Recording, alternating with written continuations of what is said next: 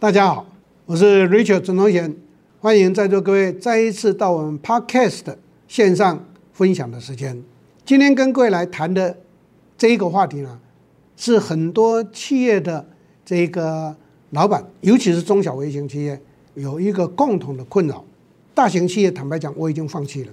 大型企业都是因为大家有的那个公司的光环，然后就觉得自己很厉害、很伟大。其实跟各位报告，不见得。大型企业很多的主管干部不见得那么厉害，反而我常常强调一句话：高手都藏在民间。我要讲的是，高手都在中小企业。为什么？只是因为这些中小企业可能知名度没有大企业那么的大，可是这些中小企业的主管干部每一个人都是身兼好几个功能跟这个呃专长的，这个才是真正的高手。到大企业去的时候，他们是享受着公司的光环，享受着公司的既得的这一些的好处，跟既得的各种的资源条件，所以他们只是越来越做越专，越专的时候问题就来了，他们不见得会是学到整合的效益价值，所以呢，很多的中小微型企业的老板在到我们连胜来上课之后呢，就常常会跟我提出来一个重点，他说：“老师。”我真的接受你的这一个引导跟建议，所以我大量的开始让公司的员工有学习，不一定是到连胜来。我想在公司内部也推 OJT。我说很好啊，他说可是我们公司的同仁呢不太领情哎，那我就很困扰。我愿意投资，可是公司的员工好像不太领情哎，那这个该怎么办？尤其是台湾很多很多的传统产业都有这个困扰啊。那我总是笑一笑跟他们讲，我说对，为什么？因为第一个问题点出在于公司没有说清楚、讲明白，为什么我们要让员工有更多的学习机会？最主要的用意目的是什么？我们没有说清楚、讲明白，只是跟他们讲说啊，现在有这个讲习了，你去参加，或者我们公司要办一个内训，大家要来上课，大家就只是觉得说，我就来上课听一听吧。所以跟各位报告，这是企业本身的问题。所以正规的企业应该要告诉我们的团队，公司今后会有什么样的一个培育的计划。所有的同仁、所有的员工必须在这样的一个培育计划里面一步一脚印的上来。只要大家愿意上来，然后表现在工作绩效上面，那你们就会快速的更上层楼。更上层楼，我们俗称叫做升迁到管理阶层。其实更上层楼的另外一个解释，就是说他的薪资会被调整。所以各位朋友们，这就是更上层楼嘛。换句话讲，一个企业要把这个制度跟原则要说清楚、讲明白，这是第一个。第二个，要把它变成我们公司的职业发展体系。我在一九八六年发展出来的职业发展体系，现在因为政府要有推广，所以现在台湾非常非常多的企业都导用了这个职业发展体系。意思就是说，公司要把绩效、升迁跟训练整合在一起，把这三个整合在一起的公司，自然就会变成彼得圣吉所讲的学习型组织的企业。我在过往所带过的企业，或者所辅导协助的企业，我都全力的倡导跟导用，成效非常非常的好。而且有很多的公司从一个小企业快速就变成是一个大企业，这个案例非常多，有些都已经变成为世界前三大、亚洲前三大或台湾的前三大。各位想一下，刚开始的时候是一个小公司，为什么在短短的三年到十年的时间变成是一个国际级的大企业？怎么来的？跟各位报告，当然大家的努力，而且产品或商品做对的是有关系的，可是关键是什么？如果没有团队，你如何把这些对的方法、对的商品跟产品让市场上去认识，而且得到更好的经营的成效？这个是一个关键嘛，对不对？所以这个关键就要靠什么？我们整个企业团队的共同学习，这个叫做企业的组织学习。这个组织学习呢，被发扬光大提出来的，当然大家都知道，那是彼得圣吉在第五项修炼里面谈到的学习型组织。所以今天我要跟各位报告的是，学习型组织分成为两个，一个是企业的学习型组织，一个是企业成员的具备应该具备的学习型人格。当一个企业有学习型组织的风气，变成学习型组织，企业的成员有具备到学习型人格的这样的一个认知，我相信这个企业绝对会快速上去。现在关键就是在于企业没有把这个重点讲清楚，那这个就可以用一些的方法来把它实现。那接下来就提供给各位这一些的建议参考。第一个方法，在公司里面，我会建议用 OST、OJT 来打造我们现有的成员。什么是 OST？On-site training，在位训练。我的方法是每天训练五到十分钟，只要讲一个主题就好，讲一个主题。所以所有的主管通通都要每天规划一个主题。可能我我那个主题我就要是构想就怕逃卡，不会。跟各位报告非常简单，在你的团队里头，过去这一个礼拜发生过什么事情，我们就应该可以把它拿出来，让大家知道我们面对过什么状况。那今后碰上这个状况要怎么去处理？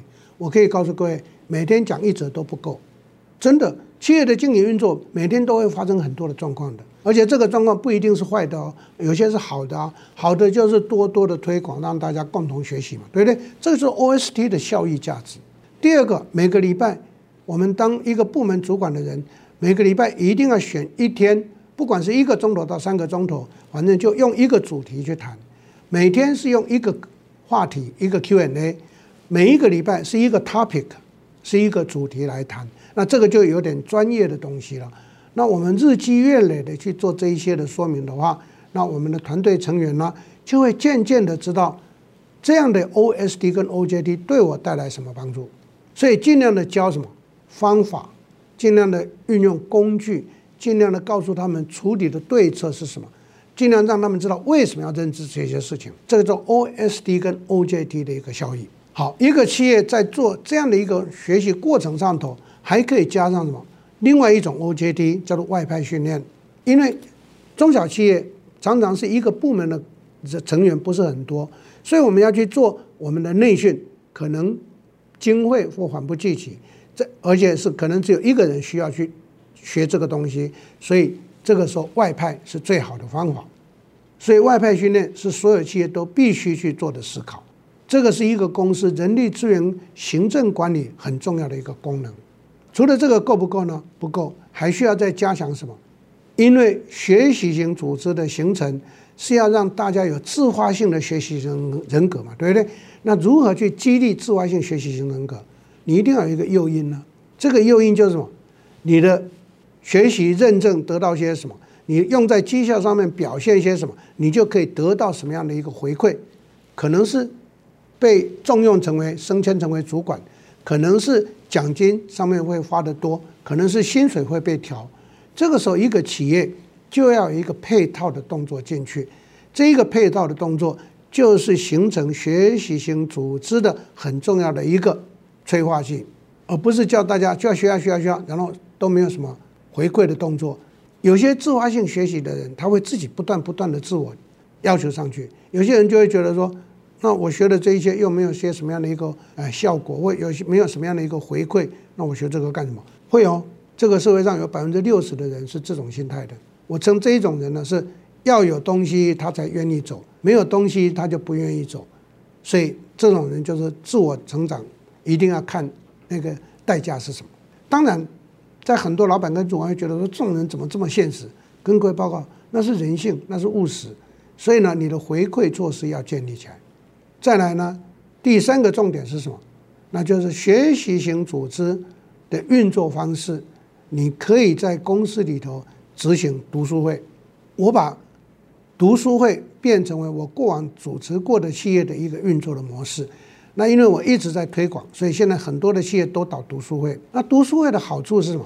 让大家共同研习一个文章或者一本书啊，或者书就分成为 chapter 各种的章节。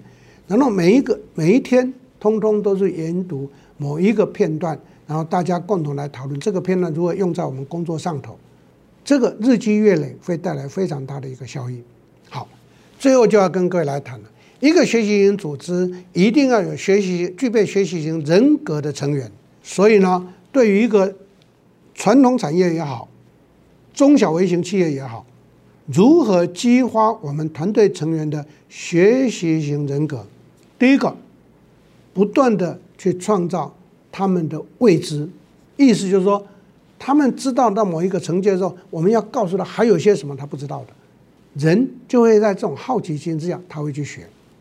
第二个，让他们感受到，我学了之后，不但是只有增进我自己，我还可以在工作职场上头得到些什么样的一个回馈的效益。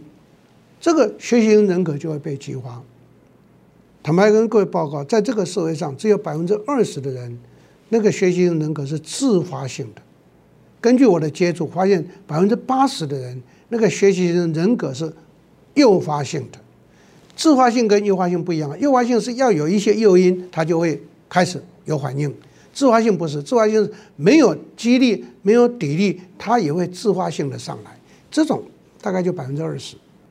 各位朋友们，我要告诉大家，那百分之二十现在在哪里？都是企业的创业老板，都是企业很不错的优秀的主管，以及即将成为老板跟优秀主管的上班族，因为他自发性愿意学习嘛。